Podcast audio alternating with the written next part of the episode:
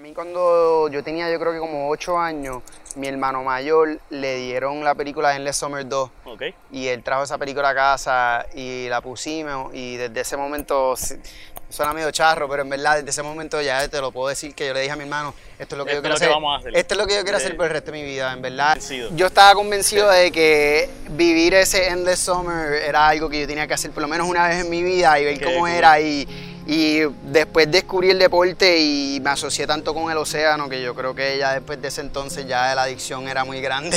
Sí, sí, sí. Mi hermano mayor cuando le dieron la, la película también le dieron una tabla y él como que lo usaba, pero no usaba mucho y me recuerdo que yo y mi hermano una vez se la tumbamos y nos fuimos a surfear el Sheraton.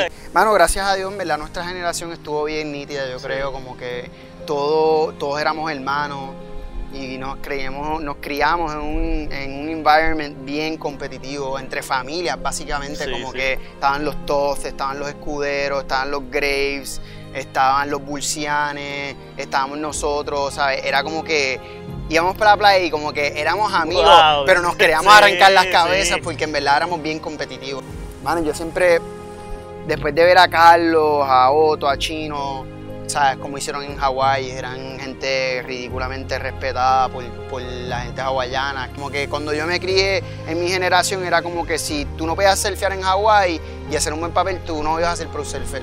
Mano, yo, yo, yo pensaba que yo quería ser mejor que Kelly Slater y yo pienso que todos los nenes tienen que pensar así. O sea, you gotta shoot for the stars. Tú tienes que ir a todo. O sea, no puedes ni, ni marear para atrás para, para coger impulso ni para, o sea, ni para el carajo, perdóname. Pero Sí, sí, esa es la realidad, tú sabes. Tú tienes que mirar hacia las estrellas y, y buscar esa estrella que tú quieres buscar, porque en verdad de eso se tratan los sueños. Sí, ¿Sabes? Yo, mano, yo nunca en mi vida pensaba que iba a llegar a vi- vi- vivir del selfie y más que eso, llegar a viajar el mundo entero. So, si yo puedo ah, dar ese granito de arena a esos muchachos, a esos jóvenes de hoy en día que puedan tener una vida similar a la que yo tuve, mano, para mí ya, olvídate, ya gané.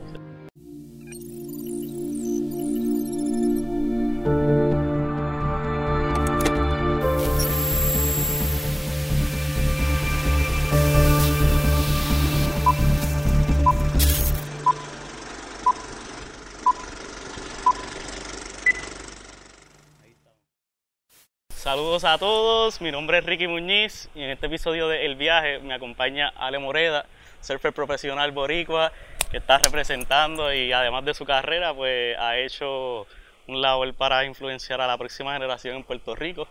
Este, pero nada, vamos a empezar este, ¿cómo comienzas eh, cómo comienza tu interés en el surfing cuando chiquito en qué momento comienza?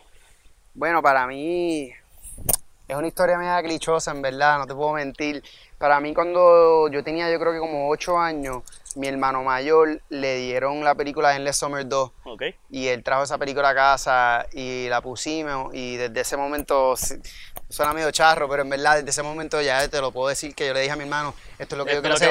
Esto es lo que yo quiero hacer por el resto de mi vida, en verdad. Esa película hasta hoy en día se la puse a los niños del campamento mío, se la puse el otro día porque en verdad la película es bien do- es como, o sea, es un documental y está bien hablada, tú sabes, la Sí. persona que, que documenta la película habla súper bien y te explica el surfing de lo más bien y yo cuando vi esa película en verdad no sé qué fue lo que yo vi en eso, que en verdad, ¿sabes? Me até emocionalmente, mentalmente. Yo creo que le di a esa película cien mil veces rewind y play, rewind y play, de tanto que me encantaba. Qué y en la película había este chamaco que se llamaba TJ Baron, que tenía en esa edad, yo creo que tenía cuatro años. Exacto. Y yo lo miraba y decía, wow, de verdad que yo quisiera llegar a eso. Y bien loco, 10, 15 años después me quedo en casa de TJ Baron, lo conozco súper bien, corrimos para la misma compañía. Eh, so, sí, como sí, que eh. para mí fue algo bien surreal, definitivamente. sí, hay veces que esas cosas son como que si lo, si lo piensas y de verdad trabajas para eso, no, esas son las co- así que se dan las cosas a veces. Sí, pero yo te lo puedo decir que yo nunca en mi vida pensaba que yo iba a poder llegar a Hawái y surfear con esa persona que desde los 8 años, 9 años veía una película y trataba de decir, coño, yo voy a surfear como él cuando yo sea Sí, grande. está o- brutal, y él tenía 4 años, tú sabes. Y aquí, y aquí en, en Puerto Rico, ¿verdad? Cuando después de ver esa película y eso, como que en qué momento ya tú estabas surfeando, no habían nunca surfeado en ese momento, como que... Nunca había surfeado en ese había. momento, no. Después de ese entonces, después de ver esa película y decirme que eso es lo que iba a hacer, bueno, nos tomó a mi hermano y a mí como un año convencer a nuestros papás que nos dejaran surfear, porque para ese entonces el estigmatismo de un surfer era, no, vas a ser un drogadicto, vas a terminar trabajando en Burger King, no hay futuro en eso, no era como obviamente pues, los otros deportes que todos los otros nenes jugaban. No se visualizaba como una carrera, un deporte de carrera. No, un deporte de carrera nunca, ¿sabes? Gracias a Dios mi papá, mi, mi mamá es una profesora, mi papá es un abogado, tú sabes, son gente bien educada y en ese momento el selfing era definitivamente pues tenía el estigmatismo de que ibas a ser un drogadicto o algo así, pero con todo y eso, en verdad, yo me tenía tanta pasión por el deporte y como quiera no lo había ni hecho y ya era como que eso es lo que yo quería hacer. No había marera, no había nadie que me dijera nada diferente porque eso para mí, eso es lo que yo iba a hacer y no había nadie que me parara. Sí, esa película te dio la experiencia de tal manera que como que ya tú estabas convencido. Yo estaba convencido de que vivir ese Endless Summer era algo que yo tenía que hacer por lo menos una vez en mi vida y ver cómo era y, y después descubrí el deporte y me asocié tanto con el océano que yo creo que ya después de ese entonces ya la adicción era muy grande. Sí, sí, sí. Y entonces me imagino que te acuerdas exactamente cuándo fue tu primera oportunidad y cómo fue. Sí, mis papás tenían una casa en, ese momento en Breña y me recuerdo que uno de los amigos de nosotros como que ya se fiaba en buggy, el papá corría una tala más laica y él nos empujó en par de olas y después con la tala que mi, mi hermano mayor cuando le dieron la, la película también le dieron una tabla y él como que lo usaba, pero no usaba mucho. Y me recuerdo que yo y mi hermano una vez se la tumbamos y nos fuimos a surfear el Sheraton.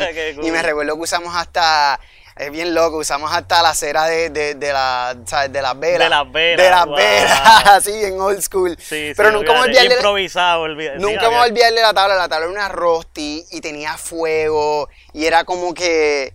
Yo miraba la tabla y yo, wow, un día, yo un día voy a tener una tabla así, tú sabes. Era como que lo más. Lo más grande, en verdad, yo creo que mi hermano y yo, nosotros éramos unos fiebros como, como bien poco de, ¿sabes? Nosotros veíamos las películas tantas y tantas veces y nos veíamos tanto en ese momento. Ya hoy en día creo que los chamaquitos no lo, lo they take it for granted como, como era antes, mano. Sí, sí, hay tanto, hay tanto contenido ahí ta, todos los días que en verdad no es lo que antes ver un buen video que, que, que fuera nuevo. Y, y, tomaba tiempo. exactamente como que creo que se ha perdido un poco de eso porque ya hay tanto contenido que no se aprecia lo, lo difícil, lo lindo que es capturar algo, o sea, un día de olas perfectas, un, ¿sabes? Algo, esa, ya hoy en día tú te tiras, por no decirle una mala palabra, un peo por lo menos, tú sabes, y ya sale en social media y ya todo el mundo lo tiene.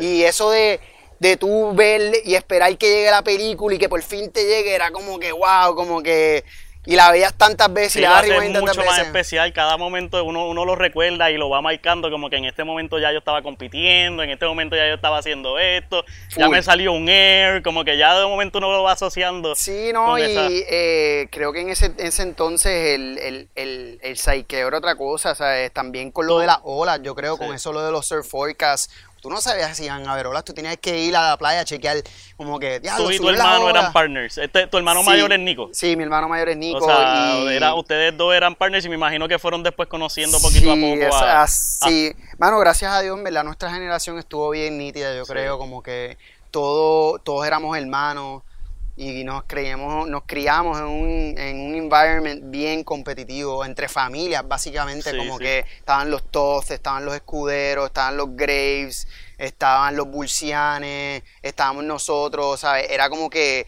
íbamos para la playa y como que éramos amigos, pero nos queríamos arrancar las cabezas porque en verdad éramos bien competitivos. Sí, pero eso, son las cosas que ayudan a, subir el nivel. Definitivamente. Y, una de las cosas que ustedes como generación se atrevieron entonces me imagino que juntos a empezar a competir, a zumbarse en olas grandes, que entonces eso para mí yo pienso que fue clave, yo siempre lo miro como que fue clave porque ustedes tenían quienes los acompañaran todo el tiempo. Bien duro. Creo que antes de que como que se pusiera bien famoso, pues la ola como backdoor o algo así, nosotros estábamos surfeando allá afuera y nosotros en verdad no teníamos la menor idea de lo que estábamos haciendo o o sea, no teníamos la mejor idea de lo que estamos haciendo porque no estamos evaluando los risks que habían en surfear en ese tipo de olas. Nosotros las estábamos surfeando solos porque queríamos empujar nuestro nivel y ya habíamos ido para Hawái y como que queríamos algo que, pues que si... si, si ah, pues dale, espérate, espérate, espérate. Entonces, ok. Eh, porque no, no, no Brincamos para el paso. Sí, sí, no quiero brincar Hawái, pero quiero llegar directo ahí entonces. Eh, tú ¿Cómo empieza entonces? ¿Tú empiezas a competir primero o empiezas a viajar a buscar olas? ¿Cuál fue el próximo paso después de que ya empiezan a Bueno, pues empezamos a hacer fiar y ya estamos compitiendo pues, en todas las competencias locales. La federación. la federación que en ese momento estaba, estaba creo que había una liga bien heavy en la federación, ¿sabes? Sí, todo ese grupo ¿sabes? estaba- Estaba... ese grupo y además que estaba ese grupo, estaban los raneles, eh, estaban, ¿sabes? Sí, un montón de mayores que... los que- de Lyft, este, los Leeson. los Leeson, ¿sabes? Habían, ¿sabes? Había un chorro de, de muchachos en ese entonces que la liga de la federación era bien competitiva y ahora, ahora hay cosas como prioridad y cosas así. En- cuando nosotros competíamos no había nada de eso, so, el joseo era totalmente otra cosa. Sí, sí, ¿sabes? Y no, no había, no había Sí, tanto, en el situación. line-up- tanto en el diario vivir en el line como en un hit. Exacto, o sea, sí, en- no, era mucho más dog eat dog, yo Wow, creo. qué cool. Pues, Y entonces, de, de- eh, de de la- ahí, de ¿cuál- la ¿cómo, com- surge, ¿cómo surge esa primera oportunidad para viajar? Pues- o, una primera competencia en Puerto Rico grande, ¿qué tú considerarías que fue tu primer, creo que como que ese primer step que tú, tú sientes como que, mano, ahora sí yo pienso que esto yo lo puedo hacer como una carrera, quizás tuviste que convencer a tus padres o algo, pero como que ¿cuándo fue ese shift? Man, el shift en verdad para mí, yo estaba viendo con mi mamá en ese momento y ella no, no, no que no apoyaba mucho el deporte, pero no, ella estaba mucho más encarrilada de que yo fuera, hiciera una profesión, algo así. Estudiar, así, Y estudiar estudiar. igual, igual, ¿sabes? Lo, lo que se hacía en ese momento.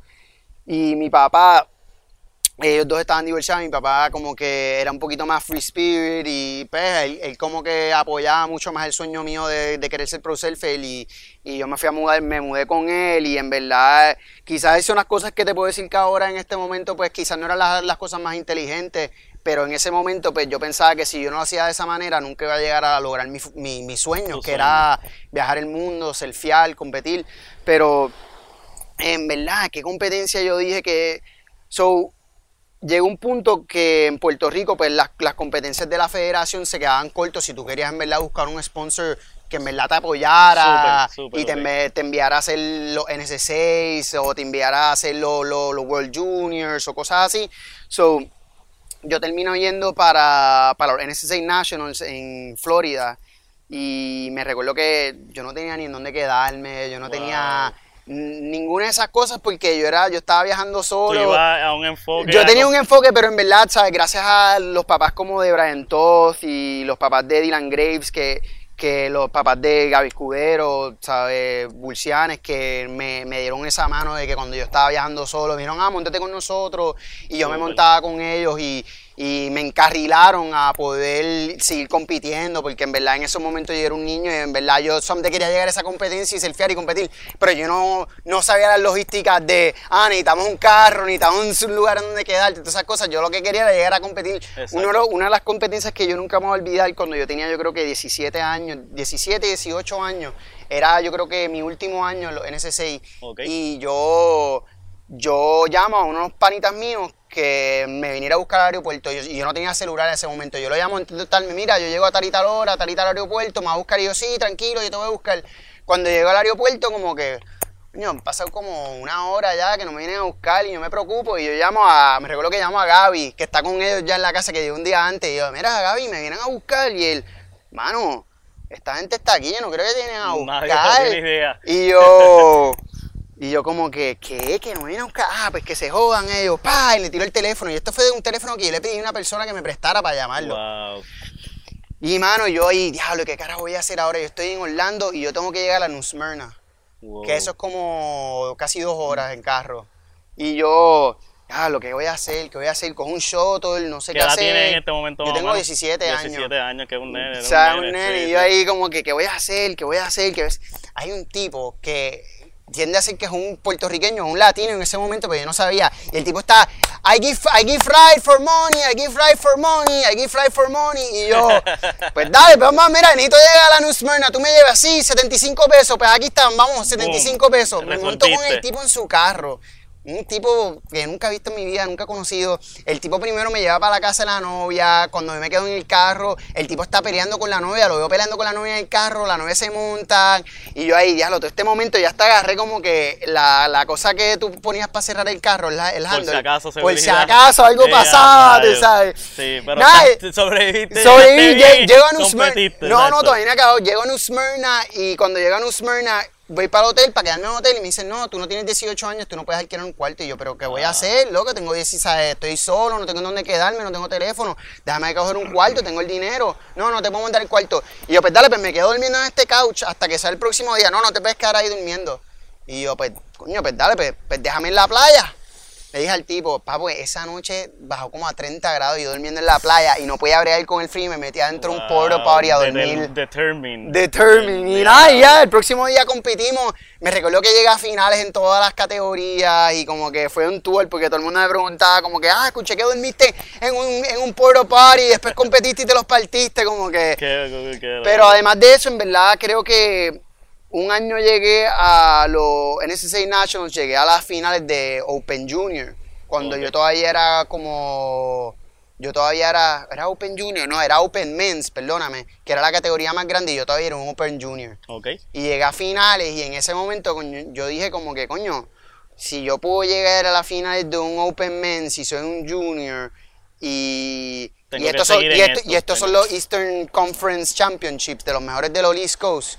Yo creo que yo lo puedo hacer y, y yo surfeaba un montón pues con, con los mejores, con, con Gaby, con Dylan, con Brian, con Tommy, con ¿sabes? mi hermano y yo y, siempre... y en me- este momento, ¿había alguien en la generación anterior o ya, o sea, porque había una generación un poquito antes que también ya te- te- había tenido oportunidades como que, que quizás te dio un empujoncito, te ayudó? Mano, a- en verdad, en verdad te tengo que decir que toda la generación antes, si no hubiese sido por ellos, yo nunca hubiese llegado donde yo he llegado. Definitivamente todos, todos tuvieron su, su granito de arena que tiraron entre Carlos Cabreros, que siempre fue una, un, me ayudó inmensamente, Otto Flores también fue una de esas personas, Pablo Díaz, Sí, que son Chino personas que, que ambos en la, en la carrera, en la parte competitiva y en la parte de viajar eh, y- desarrollar su carrera como free surfer, es Sí. como que te dan, te dan una confianza porque pues son personas cercanas a uno que lo están haciendo.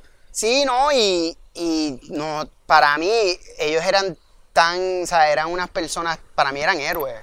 O sea, eh, cuando yo era un chamaquito yo veía a un Carlos Cabrero, un Otto Flores, un Chino Suacuán y era como que Pablo Díaz, yo, decía- yo estaba super starstruck. Sí, Tú sabes, era, para mí eran ídolos, tú sabes, personas que podían vivir del deporte de surfing y eran puertorriqueños, para mí era verlos a ellos, era como que, wow, yo quisiera que algún día yo pudiera ser cerca a algo, lo que ellos están haciendo, tú sabes, y después mi hermano, una historia bien loca, mi hermano, que es el padrino de Habana, y cuando Carlos Cabrero ganó el HIC Park, mi hermano estaba entrenando con Carlos Cabrero todos los días, mi hermano tenía verdad. 15 años, y mi hermano corría con él todas las mañanas. Qué clase de oportunidad. Y mi hermano, no, tú esto. tienes que venir a entrenar. Y yo, nada, yo, sabes, chamaquito. Y él entrenaba con Carlos Carrero todas las mañanas antes de ir para la escuela. Y, mano, y nunca voy a olvidar el día que Carlos ganó, que mi hermano entró al cuarto pateando la puerta, ganó Carlos, ganó Carlos en pipe, ganó Carlos en pipe. Y yo, ¿sabes? Esto no había live feed, esto no había nada de esa sí, cosa, olvídate, tú nada sabes. más te enteras por- So- solamente decía Carlos Carreros win the pipeline pro, tú sabes, era como que, wow, como que yo creo que como ya no, en ese, en ese entonces no había tanto coverage como hay ahora, como que la gente no se lo vivía tanto, pero es igual o más grande, porque Sí, me- los, que menos... se, los que se enteraban eran core, eran es- de verdad los entregados. Sí, no, y eran core, y era como que, mano, si tú no has ido para Hawái y ves lo que Carlos logró a llegar, y sin tú yendo para Hawái, cuando tú vas para Hawái, tú lo aprecias como 500 veces más porque ves lo difícil que es. O sea, el, el respeto que, que, que Pipeline se merece, tú sabes, y... y, y Sí, es una lo- cultura que, que requiere que Sí. requiere una educación y una etiqueta y, y, y- y un trabajo y un esfuerzo increíble Sí. para poder tú llegar a competir en una competencia en pipe y después ganar el Pipeline Pro con los mejores surfers de pipe.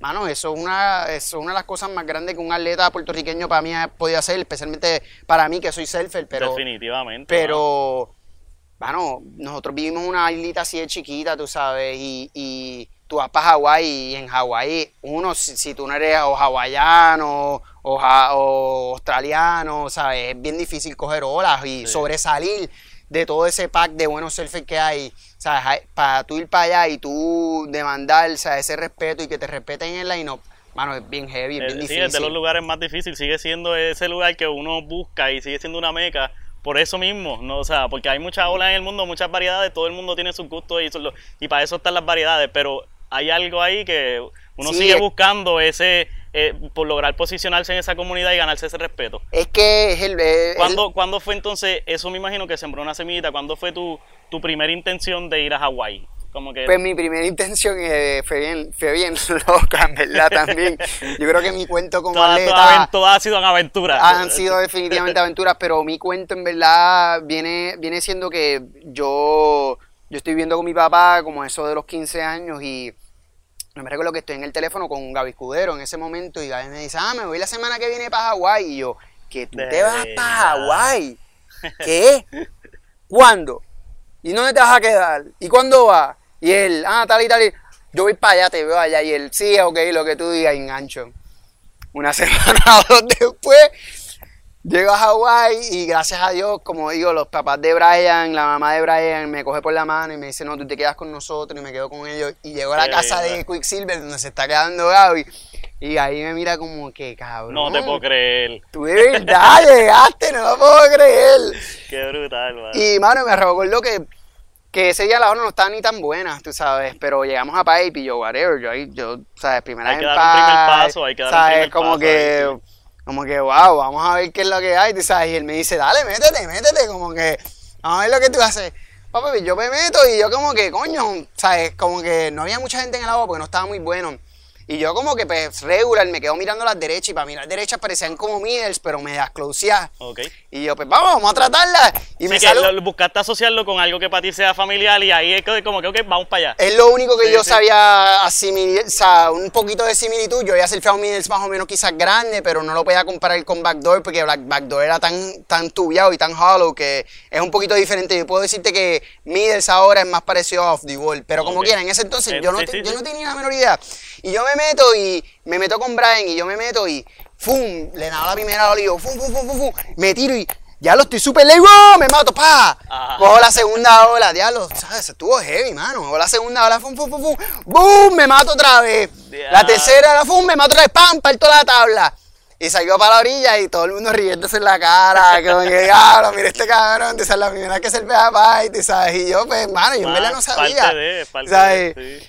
Y, mano, me recuerdo que, ese, que en, ese inton- en ese instante como que la cultura, la ola, me recuerdo que ese primer año que fui las olas estuvieron gigantes. De verdad. Y, y me recuerdo que, que gente como Brian Todd, cuando yo fui, yo tenía 15 años, él ya tenía, él me llevó un año, tenía 16 años, y él ya como que surfeaba en pipe, pipe grande, ya surfeaba en pipe grande con un montón de, de confidence, ¿sabes? El tipo se, se, se metió allá afuera, me recuerdo, se le partió el leash y se metió sin leash y estaba casi el segundo riff. Wow. Y Brian tenía un respeto a la gente ahí, yo y como que wow.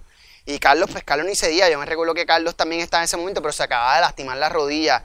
Y, pero Carlos todo el mundo lo paraba ahí, tú sabes, las leyendas grandes lo paraban ahí. Sí, sí, él siempre, siempre se ha mantenido yendo a Puerto Escondido. a Sí, no, algo y- que, mano, Pero que, que era algo bien.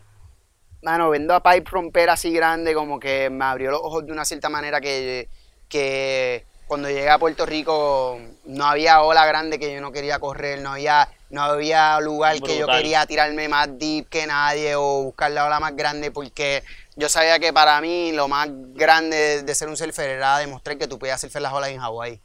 Y yo creo que ese siempre fue un norte mío, además de que cool. siempre me gustaba competir, pero más que eso siempre he tenido una intriga definitivamente a las olas grandes y cuando fui para Hawái me abrió los ojos inmensamente. Sí, rompiste el hielo, qué cara, ya, ya, eso es lo que No, como te, es que- me maté tantas veces que por fin cuando hice una ola buena mi vida cambió. Qué, qué nítido, mano. Pues entonces quiero por ahí, entonces, este, está, está surfeando ya Hawái, yo dentro de lo que, pues uno va viendo la trayectoria mientras ustedes van surfeando y haciendo su carrera, yo sí puedo decirles, es nítido escuchar lo que tú estás diciendo, porque definitivamente sí yo puedo decir que la generación de ustedes sí fue un grupo que se zumbaba todo en olas grandes y eso, pero tú particularmente te, te lograste posicionar y, y han reconocido tu, tu búsqueda de charging. Tú fuiste invitado a uno de los trials en Chopu, que eso es otra cosa que no es fácil, mano.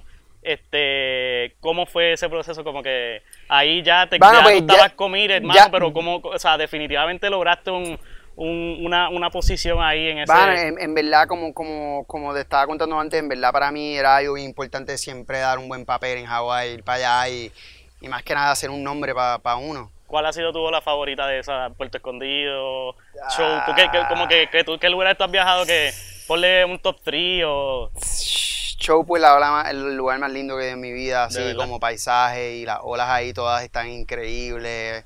Eh, Puerto pues tiene un lugar en mi corazón especial porque es latino y me siento casi como en casa, pues estoy hablando español y me llevo, tengo un montón de amistades. Y después Hawái, Hawái es como el lugar de los gladiadores, tú sabes, como que... Sí, ahí está. Ahí puedes estar una semana que las olas están todos los días de 20 pies, 15 pies y es como que te, mano, te da, te, te test your nerves, tú sabes, te pones en tu, sitio, te pones a respetar. Si te, a mí, yo tuve un montón de lesiones en Hawái porque me recuerdo, me recuerdo de muchas veces yo pensando, poniendo demasiado de confident, demasiado de cocky en el agua, con la ola. Y ahí ¡pam! Me pega, te pega el piso. Te da una lesión cada vez. Sí, ¿sabes? ¿sabes? O, te da un reward o te da una lesión, un lesson. Bien duro, ¿no? Y, pero, mano, yo siempre, después de ver a Carlos, a Otto, a Chino, ¿sabes? Como hicieron en Hawái, eran gente ridículamente respetada por, por la gente hawaiana que que para mí eran algo bien, pues era todo de respeto y era todo de como que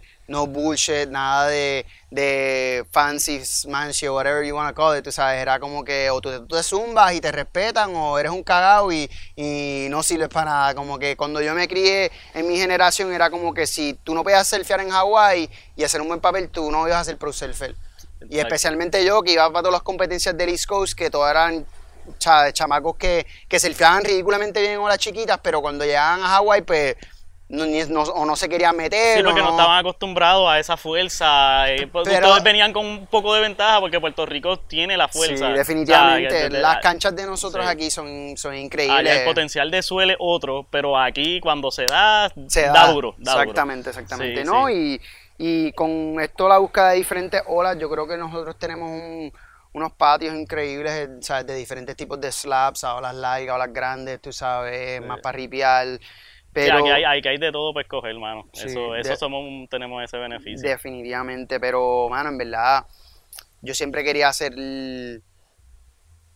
bien respetado en Hawái y hacer un, un, papel ridículo. Yo me recuerdo que, que, yo me decía todo el tiempo, mano, si, si yo no lo puedo hacer aquí, yo nunca lo voy a hacer. Eso, en verdad, me tengo que estar tirando más entregado que todo el mundo aquí. Me tengo que estar tirando como que las olas que no quieran, esas son las que yo voy a coger. y, así está súper nítido porque pues tuviste la ayuda, me imagino que de, me, estaban mencionando, que tenía siempre la oportunidad de la ayuda de los padres de tus amistades puertorriqueños que estaban también en esos viajes, pero a la misma vez al principio me mencionaste que nunca pensaste que en algún momento te ibas a estar quedando con un Touch Barrow en su casa este, y, Nunca, y entonces de momento pues ahí empieza a haber un nivel de aceptación, me imagino, que este, empieza a integrar el tema de los locales, a experimentar más esa... No, después de que, mano, yo, yo fui para Hawái por, ¿sabes? Dos veces al año como por 10 años, que ya se convirtió más como, como familia, tú sabes, yo voy para allá y tengo un montón de amistades, tengo gente que considero como familia y... eh, bueno, con muchos años Hawái, no hace par de años, en verdad. Yo, yo estoy loco por ir, yo nunca he tenido la oportunidad. Una de las cosas que a mí me, me, me, me realmente me invita para ir, o sea, no solamente la ola y eso, es experimentar lo que es la cultura del surfing y cómo se trata a un niño, se promueve que se integre a la cultura, como el adulto tiene un respeto y hay una jerarquía y todo, que pues sí, tiene sus partes difíciles, pero a la misma vez hay una armonía y, y una aloja, que por eso, por eso existe esa palabra y ese espíritu. Eh, pero quiero hacerte la pregunta, como que eso te influenció a tú en algún momento comenzar a hacer los gallitos, que creo que ya son hace como 10 años, y empezar a poner como que tu tu granito de arena a la próxima generación en Puerto Rico? Mm, mano, en verdad... La... ¿O qué tú piensas que, que, te, que te inspiró, te motivó a hacer ese...? En verdad para mí, eh, el, como empezó Los Gallitos fue, fue Vilabón y mi, mi, mi manager en ese momento, Charlie Ramírez, eh, estaba hablando con ellos y ellos vinieron para donde y me preguntaron y me dijeron, ¿qué tú crees de esta idea? Y yo, coño, suena súper cool, en verdad en ese momento yo tenía 23 años, que yo en verdad lo que estaba enfocado en mi carrera, pero no me había dado cuenta hasta hacer el evento el impacto que fue con, la juventud, con, estos chamaquitos y, ese, esa sensación de que de dar para atrás a, las próximas generaciones. Esa, esa parte no, no lo tenía. vino con la experiencia. Vino con la experiencia, es lo que quiero decir, ¿sabes? es, una unión, que, que logré tener con, con la juventud y poder darle para atrás a, todos estos chamaquitos todo lo que yo sabía y poder dar un campeonato y, y poder darle, ¿sabes? Los premios y tener un evento en aviones, ¿sabes? Para mí era como que... uno de los Proving Grounds de Puerto Rico, ese sería como... Sí, no, y eso es que yo siempre me han dicho, ah, ¿quieres cambiar el evento para otro lado? Y en verdad, mira, yo me crié en aviones, o para mí aviones, para mí, si tú eres de San Juan, esos son los Proving Grounds, y, y yo me recuerdo cuando yo era chamaquito, tú vías para aviones y todo el mundo te quería arrancar la cabeza para coger una ola, de que, que es heavy, pero a la misma vez que, ¿sabes? It creates character en un sí, igual estamos hablando, esas son las cosas que empujan el nivel en Hawái y que lo empujan como grupo. Exacto, pero mano, vino entonces, vino la vino ese acercamiento de Vilabón y mi manejador en ese momento como que, ah, ¿quieres hacer el evento? Y yo, pues vamos, vamos a hacerlo. Y yo me recuerdo que estábamos pensando en diferentes tipos de, de nombres para hacer los gallitos. Y yo dije los monitos y otro nombre más. Y después un pana me dijo, ah, que tú crees de los gallitos. Y yo, diablo, los gallitos. Coño, olvídate, la mataste y más que nada. Súper cultural. Mi, un súper cultural y más que nada mi papá es súper fanático de los gallos. mi papá lleva haciendo Bloodline de gallos por los últimos 25 años.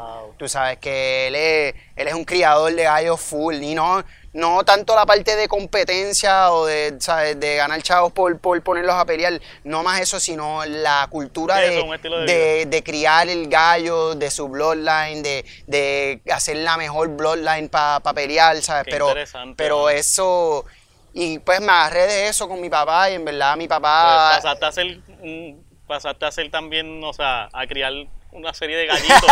Porque ya son, ha hecho como nueve generaciones, ocho, nueve generaciones. Sí, no, eh, estamos haciendo ahora mismo los, diez años de los gallitos. Estoy haciendo un clip básicamente como de diez minutos y quiero ver si hacemos un party de septiembre 29 por ahora estamos pensando ahora mismo de hacerlo antes del evento de los gallitos, octubre 5 y 6, pero Sí, ahorita eh, los detalles. Estamos, estamos hablando de 10 años, mano, y el primer año de la película sale Mauro cuando tiene bueno, no sé, 10 años, 12 años. Tú sabes que está, sabes, parece un mime y después como que un par de años después lo ves cargando el cheque, ganando el evento y es como que, wow, como que... Y el otro día que, que estuvo bien Estuvo bien, bien loco, estábamos en el Corona y este es el primer año de Dwight en el Corona. Y estábamos un hit juntos y me ganó a los últimos 10 segundos. Y ahí como ya los gallitos están batallando con Coño, me estoy poniendo viejo, tú sabes, exactamente. Ya los gallitos están creciendo, ya no son gallitos tanto, ya se están convirtiendo en gallos y y es, y es, ¿sabes? Mano, pero es cool. Súper, eh, A veces, pues sí, como tú, tú que sigues compitiendo, siempre eso le da el ego y eso nunca se lo quita. No, pero, no, no. Pero, mano, es súper nítido ver que todos esos muchachos y ustedes siguen y de momento se encuentran en viaje y coinciden en, México. Coinciden mano, eso es... Sacho, imagínate, yo, yo ahora que, ¿sabes? Ya estoy más en mayorcito y ya uno tiene que, pues hacer diferentes tipos de gestiones para poder seguir viviendo como trabajo y buscar diferentes maneras de hacer dinero.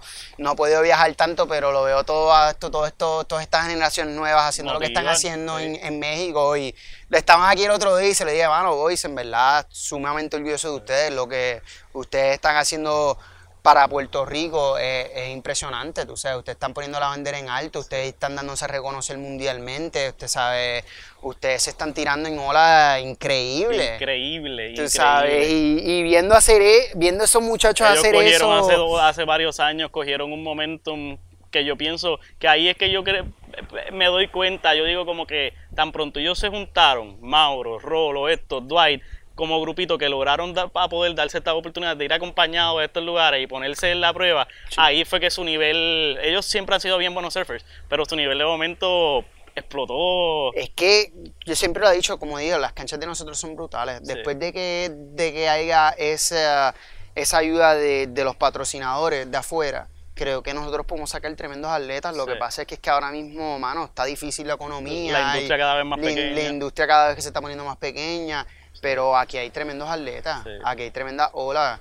Eh, pues le, urjo al pueblo puertorriqueño que, y a los, a los reps que apoyen más, más las generaciones del patio, ¿sabes? Definitivamente, mano, que aquí hay un talento increíble, ¿sabes? Y lo puedes ver, mírate lo que está haciendo Dwight. Consistentemente salen varios por generación con las pocas herramientas y las posibilidades que hay. Imagínate si tuvieran la la herramienta en, navegación de vela, en surfing, en usando todas estas canchas que tenemos, mano, disponibles. Sí, yo, entiendo que la pelota y el baloncesto y el voleibol son tremendos tremendo deporte, súper. No le quita, exacto. Y no le quita, pero nosotros tenemos un paisaje increíble, nosotros vivimos en una isla, hay que aprovechar los, la- los resources que tenemos, ¿me entiendes? Y creo que deberían de haber más campeonatos, deberían de haber más, más de un corona, deberían de haber mm, más cosas, ¿me Sí, entiendes? junte educativo, junte solamente para compartir. sí, hay que- no. eso y es- creo que, creo que Eso es nítido de, de, de lo de los gallitos, que es, es de los nenes, es de los gallitos, pero los nenes hay, hay muchas categorías que entonces tú puedes dar un poquito más de información de eso y de los días del evento,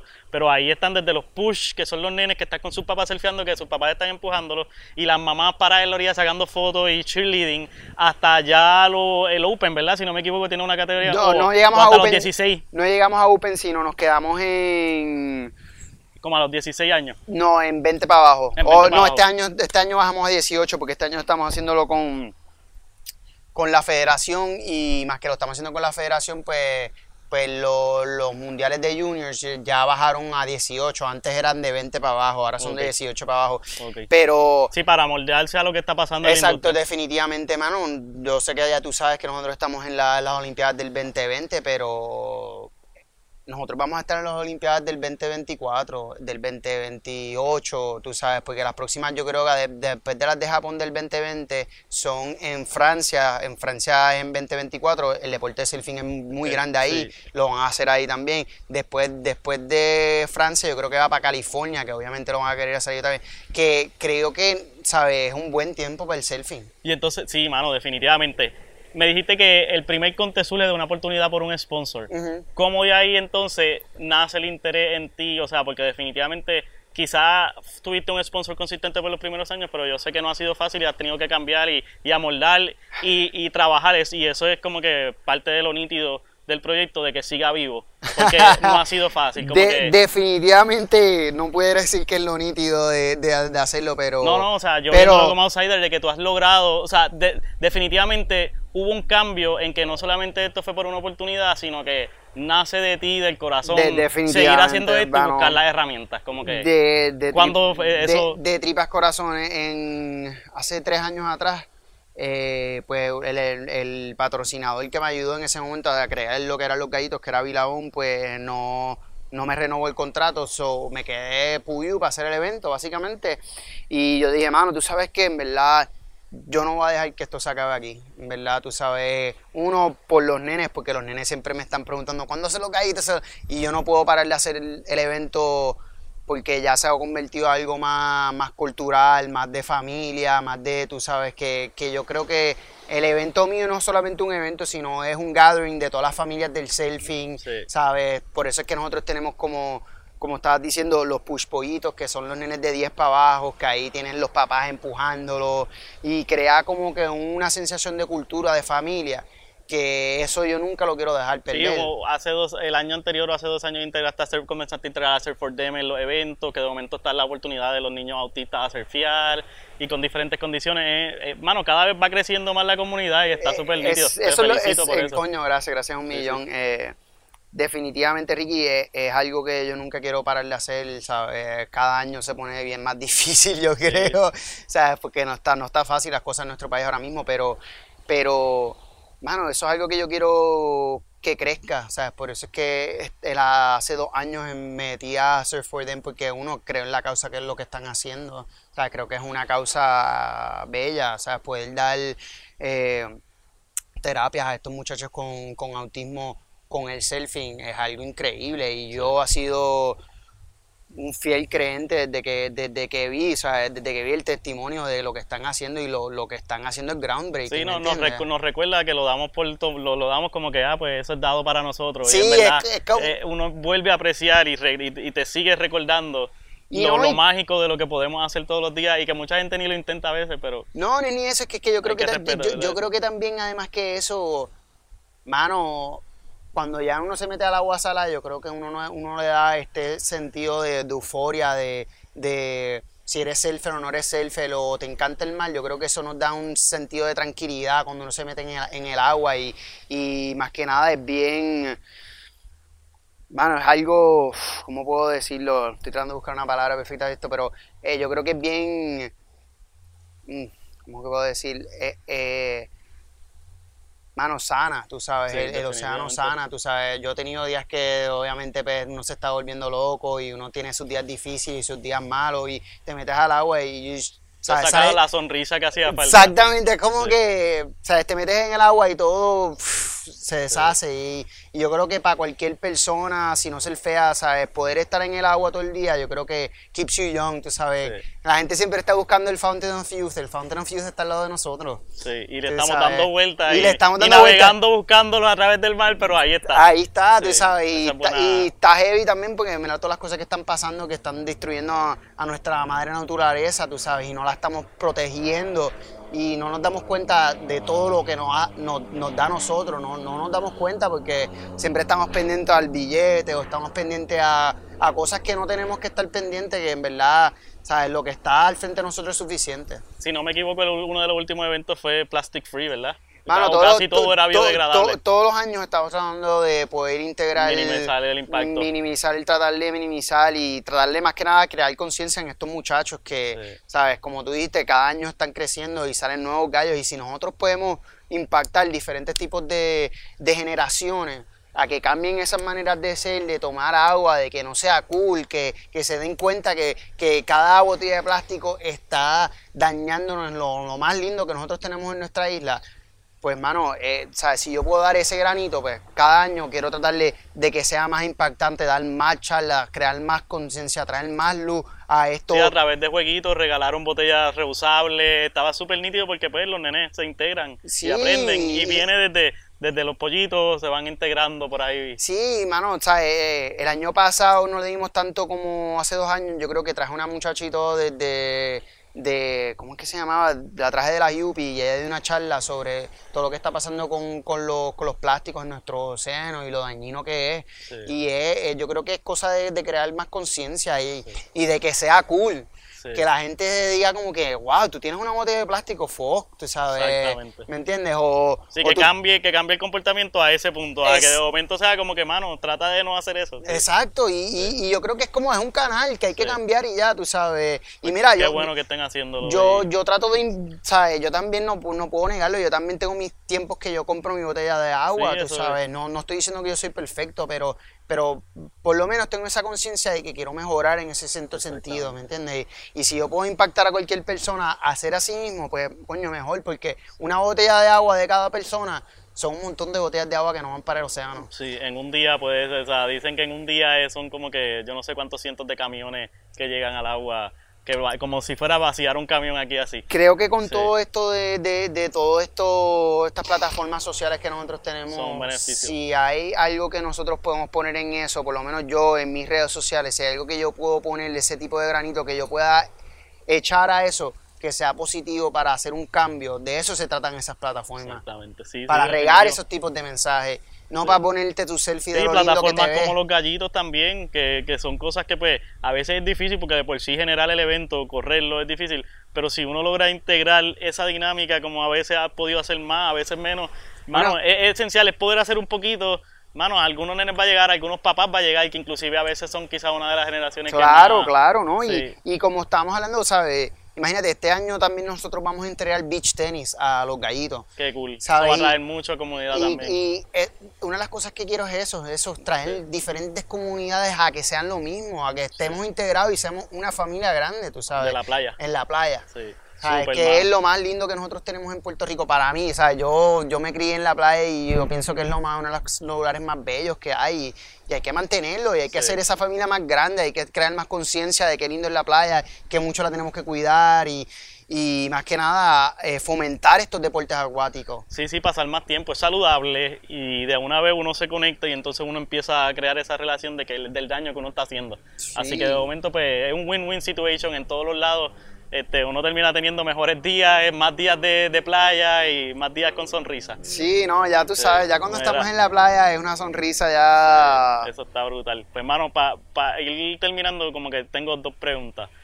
Eh, ahorita estábamos hablando de que cuando usted, cuando nosotros, ¿verdad? Chiquitos y eso, no teníamos la ventaja de las redes sociales ahora y de ver tanto contenido y de ver tanto video. Y cuando salía algo, sea el deporte que te interesa, es como que ese, ese VHS, ese, eso era magia. Y eso Ah, había sí. que quemarlo hasta que se quemara. este, tú has sido un surfer que has tenido la oportunidad de trascender, ¿verdad? De, mientras ese cambio de no poder usar la internet o, o, que las cámaras no eran tan accesibles, ahora las cámaras y tú has podido colaborar con muchos fotógrafos y videógrafos y hacer tu contenido de tus viajes. Este, eso está súper nítido porque pues eso archiva y motiva a todos estos niños que ahora también ellos tienen más herramientas, cada vez están haciendo más. Pero ¿cómo para ti fue esa oportunidad, como que ese cambio de, de momento de tú comenzar a ver esas películas en The Summer y todos estos surfers de Kelly Slater y toda esta cosa, a de momento tú lograr hacer tu contenido de tus viajes y motivar a otras personas a hacerlo. Creo, creo que eso es lo, lo que está tan cool de, de, de, las plata, de las plataformas sociales que tú estás encargado de tu imagen. Y en ese sentido eso está bien tripioso, como que antes a ti te ponían, te hacían tu imagen y te lo ponían de la manera que ellos, querí, que ellos querían. Y eso como que tú quizás lo veis y estás ahí como que, coño, ese no está tan cool, ¿me entiendes? Como que ahora tú puedes ser tu propio, crear tu propia imagen, crear tus propios videos, que yo estoy viendo lo que está haciendo Mauro, lo que está haciendo Rolo, lo que está haciendo Dwight, lo que está haciendo Seba, y la manera que ellos... Inclusive mientras siguen en Indonesia uno está viendo lo Exacto, que están sí, ¿no? Y que ves como que los videos que están haciendo, ¿sabes? Y su puedes ver un montón de, su idea artística y de su concepto de, creatividad y lo, como lo ponen en los videos y eso está tan cool como que ya te dejas tanto de conocer a esa persona solamente por los videos que está poniendo, ¿sabes? Las imágenes que están cool, cuando les ponen pues los diferentes tipos de arts y lo que quieran ponerle. Sí, el tipo de edición. Exacto, el tipo de edición y el tipo de música, pues todo eso es como que algo artístico en un cierto sentido. ¿Cuál ha sido tu video favorito de lo que tú has trabajado con o has colaborado con personas? Ah, diablo, eso está difícil. has hecho mucho. Yo sé que hiciste uno en México. Hice uno en hace México. como cinco años quizás. No, no en tanto. Puerto, no sé. Hice uno Hice el de Ale, crema que la presentaste con hace par de, La crema estuvo bien loco, en verdad. Eso fue, lo hicimos ahí, en verdad todavía no la he podido sacar. En verdad quisiera poderla dedicarle un poquito más tiempo a eso. Lo que pasa es que pasó María, se perdieron unos hard drives, pero quisiera resacarlo otra vez en un cierto sentido para que la gente lo vea, pero. Pero yo me recuerdo que hice Ale Libre, que eso fue un video que hicimos en Puerto que estaba bien nítido, que, estaba tripioso. Como un sunset, un sunrise. Exacto, sí, que estaba bien tripioso porque eso yo quería poner a todos los, todos los open comings estando ahí en Puerto. Me recuerdo que puse una ola, puse par de olas de Mauro, puse par de olas de Rolo, puse par de olas de Cristian, de Dwight, como que cuando estaban empezando a ir para Puerto y empezando a coger olas. Y que eso fue un proyecto cool porque lo hicimos. Yo me recuerdo que yo estaba con Mauro un montón de tiempo cuando estábamos editando el video y también estaba el pana de él que también lo ayudaba a editar los videos Robin en ese momento, que fue como que algo que en ese momento yo estaba aprendiendo todavía un montón de editaje. la colaboración es clave. La colaboración Aunque uno lo sepa, es mucho trabajo, ah. hay que filmar mientras tú surfeas. Como que vos estás detrás de la cámara o estás frente a la cámara. Como Exacto. Que en esa parte... No, y que está cool porque, hermano, te das cuenta como ya todas estas generaciones, ya ellos saben editar esos videos, que ya ellos tienen esos conceptos de cómo meterse en Final Cut o Adobe o lo que sea, y editar su propio video, que en ese sentido... Ponerle más personalidad aún, ponerle más, su personalidad. Exacto, ponerle más personalidad, más que ponerle más personalidad también ellos están encargados de lo que quieren sacar y lo que no quieren sacar y las olas que les gustan, porque yo me recuerdo que ponían olas mías en videos que está ahí como que, ah, esa ola no me gustó tanto. Ese no era el clip que a mí me Ese exacto como que... Y, y, y, lo puedes editar de una manera que tú piensas que se ve más cool, ¿sabes? Como que...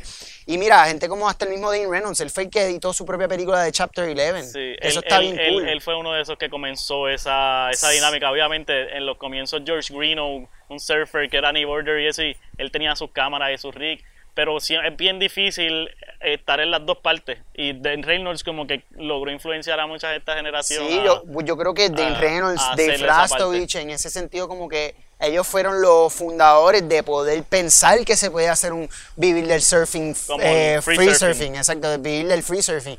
Yo me recuerdo cuando Otto, Otto era una de las primeras personas que yo puedo decir que, que se dedicó a eso del free surfing. Yo creo que él fue, ay, perdóname, yo creo que él fue uno de los de, de los primeros. O sea, definitivamente en Puerto Rico, de seguro, fueron los primeros que, que se tiró por, e, por ese camino y yo creo que él ha resultado súper bien porque creó su propia imagen, tú sabes, y se dio a reconocer, se dio a reconocer mundialmente. Sí, buscó una carrera fuera de la parte competitiva que no era la norma. Es que cuando, por, por, imagínate, yo cuando, cuando estaba haciendo mi carrera, yo no pensaba que eso era posible. O sea, yo no, no creía que ah, eh, todos mis sponsors yo lo conseguí por haciendo bien en contest. Tenías o- que, y tenías que mantener unos resultados. y tenías que mantener unos resultados y además unos bonuses si, si llegaba a estar y tal bien en eventos y, ¿sabes? Te- ahí en, lo- en los competencias que estaban los team managers y te vieron ripeando y ahí fue que te, te sponsorearon, tú sabes que cuando yo me crié eso era lo único que había, ahora tú hacías bien en contest y Sí, te tenías que ganarte quizás un poquito más de ayuda por un viaje o había que work it. había que work it, como que ahora, mano, ahora está cool porque tú puedes postear videos y la gente puede ver cómo tú surfeas y decir, coño, este chamaco de verdad que ripea, ¿me Sí, entiendes? sigue Porque- siendo, sigue siendo, o sea, tiene su parte, de- eh, sigue siendo difícil, eso no le quita, pero hay más oportunidades porque puedes estar constantemente poniéndote allá afuera. Sí. Y no solamente tienes que ser, ahora no solamente está la competencia ni el free surfing, ahora está eh, tú mismo trabajar tus propias redes, tú mismo trabajar tus videos. Bueno, con todo eso sea, que está pasando ahora mismo con todos los blogs, imagínate, tú sabes, eh, tú, tú eres dueño de tu propia carrera, tú eres dueño de tu propia creación, tú puedes, tú puedes, sabes, sacar un montón de contenido, como estábamos hablando. Hoy en día el problema es que hay tanto contenido que tú para estar... encontrar quizás lo bueno, lo que te va a identificar o lo bueno, a veces entonces Es difícil, es difícil, pero más que nada como quieras, ¿sabes? Mano, tú, tú, tú, eres, ¿sabes? tú eres tu propio fe- jefe en el sentido de que tú puedes grabar cualquier estupidez, si es selfie, si es lifestyle, si es esto, y lo puedes poner en tu, en tu plataforma para que la gente lo vea, o te like, o te comente, o le guste, o no le guste, pero como Sí, quiera. mantenerse presente, una de las Exacto. cosas, y, y- y entonces así pues puedes atraer las marcas sin ni siquiera estar... Sí, sí, no, eso ya- ya eso es otra cosa. en la parte competitiva, o sea que... El Es influencer. interesante, sí, sí, eso es otro tema. Eso es otro tema aparte, Sí, exactamente. Entonces, hermano, a mí siempre me gusta eh, terminar, porque pues, hermano, habíamos hablado un poquito de tu vida, está súper cool, en verdad. Eh, me gusta siempre terminar eh, dándole una recomendación, o sea, que tú le recomiendas a, lo- a otros muchachos, o sea, yo sé que ya tú tienes constantemente esa influencia directa a través de los gallitos a los nenes, pero como que, que tú le recomiendas a una persona, ¿verdad? Que, que quiera hacer una carrera de surfing ahora mismo, obviamente estamos hablando de las redes sociales y todo eso, pero como que, que tú les recomiendas, Que este, que- que qué yo- cosas tú consideras esenciales que fueron para ti lo que te, te ayudaron a, a dar ese paso, a en verdad... Bueno, que yo, yo lo más que puedo, ¿sabes? Lo más que puedo recomendar o lo más que le, puedo dar a la juventud, a, los, a, los- a las próximas generaciones, para, ¿sabes? Mis palabras de luz en verdad tienen que ser, sal de tu casa. No te quedes pegado mirando televisión, no te quedes pegado mirando tu, tu Instagram, tu Fortnite. ¿Sabes? Vive en el presente. Si tú quieres llegar a tener una carrera en este deporte de surfing, tienes que dedicarle lo más tiempo posible a estar en el agua, a estar, ¿sabes? Practicando, practicando, practicando, porque eh, si quieres llegar a ser profesional, ¿sabes? La liga está bien fuerte hoy en día y en verdad hay que cogerlo, el, ¿sabes? El surfing sí es un lifestyle y, y es algo que como lifestyle lo puedes vivir el resto de tu vida, pero si lo quieres ver como un trabajo, lo quieres ver como, como algo de profesión, tienes que tener tus metas bien claras y tener tus intenciones bien claras y, y en verdad poner esa cabeza abajo y trabajar bien duro a, a- si quieres lograr eso en tu vida, si quieres ser un profesional, porque definitivamente es una carrera bien fuerte y hay que hacer muchos sacrificios. No solamente lo que tú crees que estás en la playa, sino hay que poner un montón de trabajo entre el gym, entre estar buscando vuelos, entre mirando diferentes cosas, entre mantener tu cuerpo en línea para estar ripeando 100%, tú sabes. Y más que nada también, yo creo que hoy en día, sabes, quizás yo, mira, yo no fui a estudiar, yo no fui para college, pero te puedo decir que yo creo que hoy en día yo creo que recomiendo a toda la juventud que sigan estudiando, que, sabes, el surfing no va a ir para ningún lugar. ¿Me entiendes? Y yo creo que tú puedes hacer las dos, ¿sabes? Si te propones ese trabajo, yo creo que puedes estudiar y surfear, ¿sabes? Los estudios es algo que nunca, nunca nadie te puede quitar, ¿sabes? Y creo que el surfing va a estar ahí el resto de tu vida, ¿sabes? Creo que puedes hacer las dos, pero definitivamente para ser un surfer profesional hay mucho sacrificio y hay que estar en el agua 24/7 y, y si lo quieres como profesión y quieres que tú llegar al City y ser un campeón mundial, tienes que dormir, comer, com- dormir, comer y vivir, Surfing. Viajar todo el tiempo, salirte de tu espacio de comodidad, este... Y, mano, y en verdad, más que... Más Dormir que en la playa de noche a 30 grados, no Ah, necesariamente, pero, no pero, eso- pero son cosas importantes que definitivamente te crean un poquito de cuero más duro y te ayudan a apreciar al final los rewards. Siempre uno tiene su alta y baja y todo, pero tú definitivamente el surfing te ha ayudado a viajar el mundo, a crear una comunidad que nunca te la quita nadie. Mano, eso está No, eso es algo que yo aprecio mucho de lo que me ha dado a mí el surfing. Coño, definitivamente yo creo que cada vez nuestra familia de surfing está creciendo más y más y más y más nenes se están dando cuenta lo, lo cool que es el- este deporte y más que es un deporte, como dije, es un lifestyle, ¿me entiendes? Y ya cuando tú estás en esa en ese lifestyle de, de estar en esta esta familia de surfing, tú vives, comes, duermes eso, tú te vas a acostar a dormir pensando cómo van a estar las olas mañana, tú comes pensando de cómo van a estar las olas, que no quieres estar suficientemente lleno, que quieres estar a tu potencial. En- estar en el sitio correcto, este, sí, hay tantas cosas. Sí, definitivamente. Y, y, y, mano, otra cosa que, que- que quería darle mucho, mucha cabeza, en verdad, más que nada, creo que tienes que creer en ti. Tú sabes, creer en ti, en, en lo que tú estás haciendo, en que ese es el camino para ti, ¿me entiendes? Y creo que nunca debes de dudar, ni debes de, de pensar dos veces que eso no es lo que tú deberías de estar haciendo. ¿Sabes? La vida es de oportunidades y hay que agarrar esas oportunidades por la mano y arrancarle el brazo y fuímonos que es tarde porque en verdad te das Brutal, cuenta que la vida pasa así en tres segundos. Sí. ¿Sabes?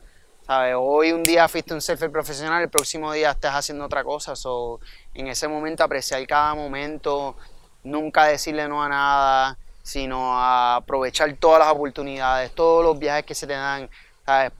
Yo me recuerdo cuando yo era un chamaquito y algunas veces no me quería ir porque tenía una jeva aquí, estaba ahí como que no, yo estoy aquí tranquilo, me Mira, lo, una mira lo que jevita". dijiste ahorita, que tu hermano estaba entrenando con Carlitos cuando él, él ganó el contest y tú en ese momento tu mindset estaba en otra cosa y, y después lo valoras como que diablo, si yo hubiera querido, si yo hubiera podido, estado en esa mentalidad de estar ahí, era otra cosa. No, no, en verdad, yo cuando, lo más loco es que yo cuando tenía dos- 12, 13 años, 10, 12, 13 años, yo tenía una mentalidad bien, bien loca en el sentido de que, mano, yo, yo, yo pensaba que yo quería ser mejor que Kelly Slater y yo pienso que todos los nenes tienen que pensar así.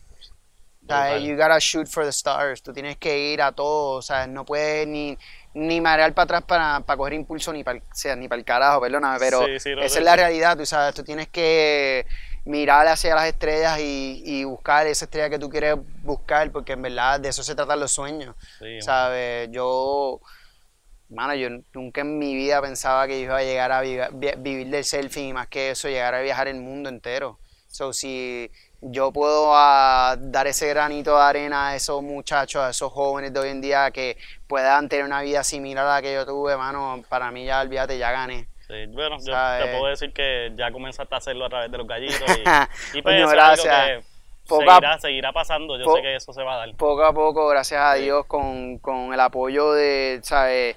De la comunidad de surfing, de gente como tú, Ricky, ¿sabes? Creo que el futuro es, es grande para nuestros atletas de surfing, para deportes acuáticos en general, ¿sabes? Creo que, que vamos para adelante y, y vamos a hacer esto más grande y vamos a traer más conciencia a nuestras playas y a nuestro a nuestros jóvenes a nuestros jóvenes tú sabes que son los que van a proteger nuestra isla que son los que van a, a seguir el mensaje de qué es lo que, qué es lo que es surfing y qué y, y qué, qué- qué nítido es ser parte de esa familia porque como dicen once you're in you're in you're in for life Esto es un mensaje que está llegando a través de los jóvenes a sus padres y a sus abuelos. Eso es, es Exactamente. algo que es interesante, pero ahí, pues, eh, y si no, pues por lo menos para las próximas generaciones está llegando ahí. Exacto, ¿no? Y, la- y, y ya tú te estás dando cuenta que las próximas generaciones, o, ¿sabes? Las generaciones que ya son como yo, que ya mismo van a tener sus hijos, ya, ¿sabes? Ya tienen otro outlook en lo que es el surfing y, y lo lindo que es el deporte y lo profesional que uno puede ser y,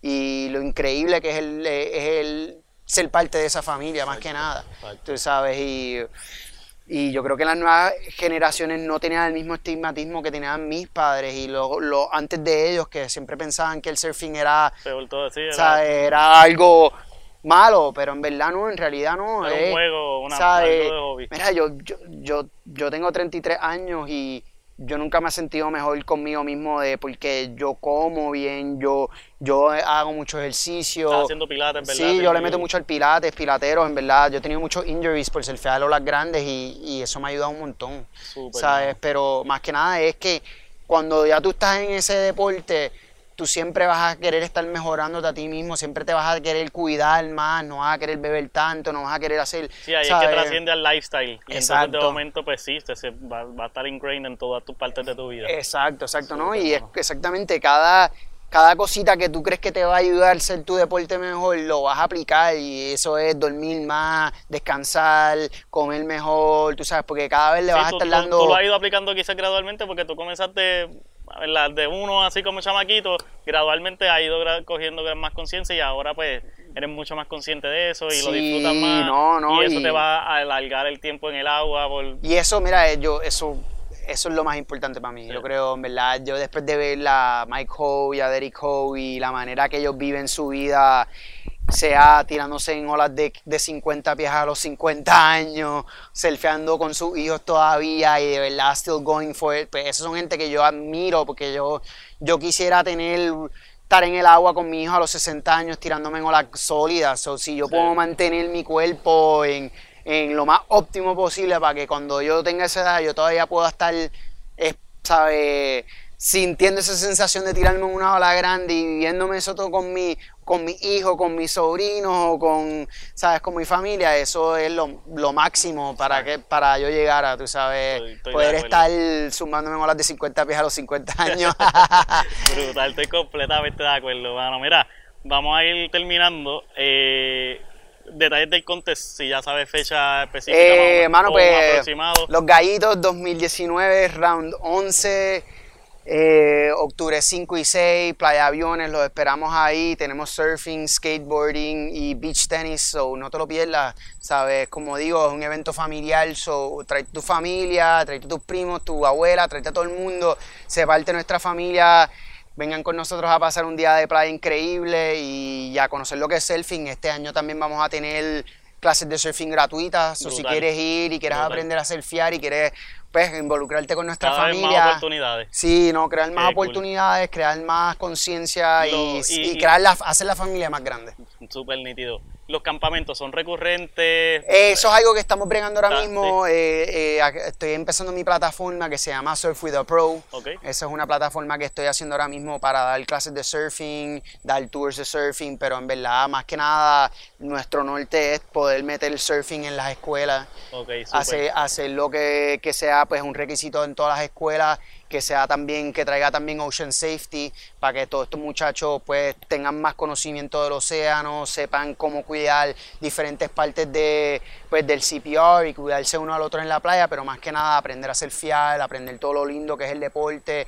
Y, y mano, dar, Brutal. aprender este Sí, deporte. tuviste que- como uno o dos meses ya en el verano, ¿verdad? O Sí, sea, hice, hice, hice tres semanas ahí en St. Regis y después hice dos semanas en la playa de aviones y, mano, los cool. dos estuvo brutal, en verdad. bueno, mano. Fue algo que... ya fue, fue, primeros pasos. fue mucho trabajo y fueron los primeros pasos, pero, mano, en verdad me llenó el corazón un montón porque bueno. eso de poder enseñar algo que, que yo llevo haciendo toda mi vida estuvo bien nítido, poder pasar todo ese knowledge que yo llevo ¿sabes? conociendo alrededor del mundo, poder pasárselo a estos nenes de, de 6, 7, 8, 9, 10 años, estaba súper tripioso. Primerizo, algunos de ellos en surfing y eso. Perdóname. Primerizo, ¿sabes? Sí, las, las primeras veces de ellos y verle las caras como que Qué cool, de qué cool. wow, esto en verdad que está increíble, tú sabes, y, y nenes que llegan a la playa y están súper tímidos y que no quieren saber de surfear y de repente cogen su primera ola, todo cambió, ¿sabes? Y en verdad, eh, como digo, más que nada yo quiero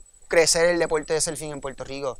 Creo que debería ser un deporte, ¿sabes? Que todo el mundo está haciendo, ¿sabes? El surfing keeps me young, keeps you young, ¿sabes? Nos, nos, nos hace joven, ¿me entiendes? sí, sí. Y quisiera que todas la- las familias lo, lo, lo cogieran, igual que la pelota, igual que el, que el soccer, igual que todos estos otros deportes. Y si yo puedo hacer eso, ¿sabes? Creo que estaba leyendo el otro día un artículo del Duke y cómo él hizo que el surfing se volviera tan mainstream y cómo él, él pudo influenciar tanta gente con el surfing. Y yo creo, después de leer eso, dije, coño, este tipo es la gente que la gente Sí, sí, tiene él que fue seguir. una persona de Hawái que, que fue el bravo y fue una de esas personas que sembró la semilla en Australia, salió, y salía con su paddleboard de madera que pesaba 40 libras y le daba a la gente la experiencia de que mira, esto se puede hacer.